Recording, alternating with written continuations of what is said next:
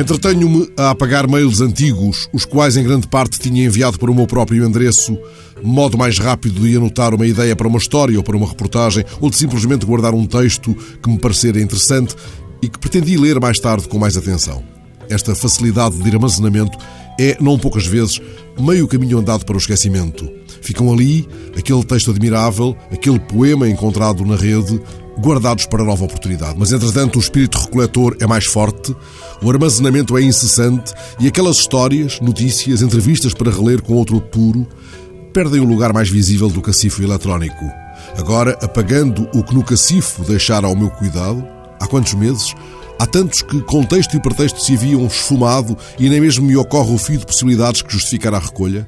Encontro, por exemplo, guardada há quatro anos, uma curiosa observação publicada nas páginas de cultura do jornal espanhol ABC a respeito da ausência de sorrisos nas fotos antigas.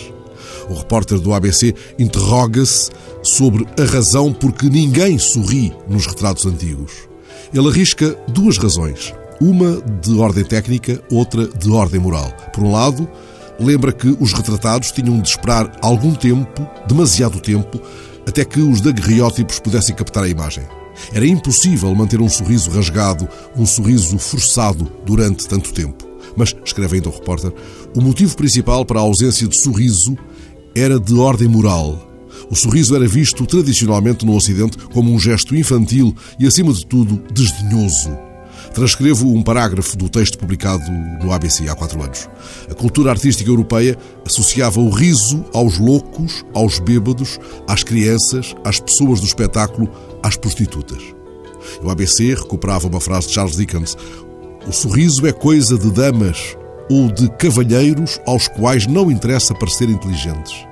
E citava ainda Mark Twain: Uma fotografia é um documento demasiado importante e não há nada que o danifique tanto como um estúpido sorriso gravado para a posteridade.